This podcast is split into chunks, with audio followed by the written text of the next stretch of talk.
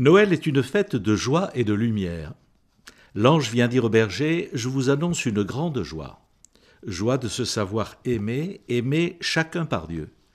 Saint Jean nous dit, Dieu a tant aimé le monde qu'il lui a envoyé son Fils unique. Ce Fils vient nous dire à quel point nous sommes rejoints par la tendresse du Père et appelés à être ses enfants bien-aimés.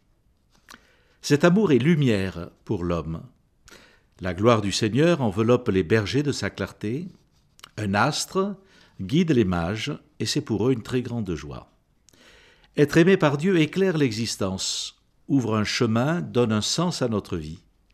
Cette lumière de Noël nous établit dans la confiance, nous donne d'être des acteurs d'espérance et fait de nous des artisans de paix. Oui, le message de Noël est vraiment un message de paix. Cette joie et cette lumière nous sont données pour être partagées. Si nous les gardons jalousement pour nous, elles disparaissent. Quand nous les partageons, elles augmentent. Mettons de la joie autour de nous, soyons attentifs à faire plaisir. Par une présence aux autres renouvelée, soyons artisans d'espérance, d'amour et de fraternité.